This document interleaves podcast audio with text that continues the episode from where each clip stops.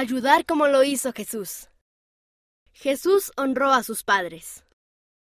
Honrar a tus padres significa amarlos, respetarlos y obedecerlos.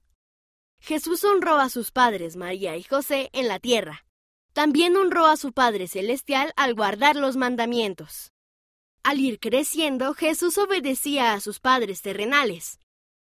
Los amaba y se preocupaba por ellos.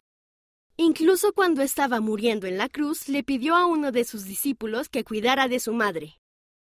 Puedes leer este relato en Lucas capítulo 2 versículos del 51 al 52. Puedo honrar a mis padres.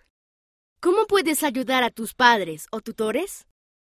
Haz una oración y crea un plan para ayudar. Sigue tu plan. Yo ayudo a mantener ordenada mi habitación. También ayudo a mi mamá a preparar la mesa para el desayuno, el almuerzo y la cena. Ayudo con las mascotas, recojo mis juguetes y cuido de mi hermano pequeño.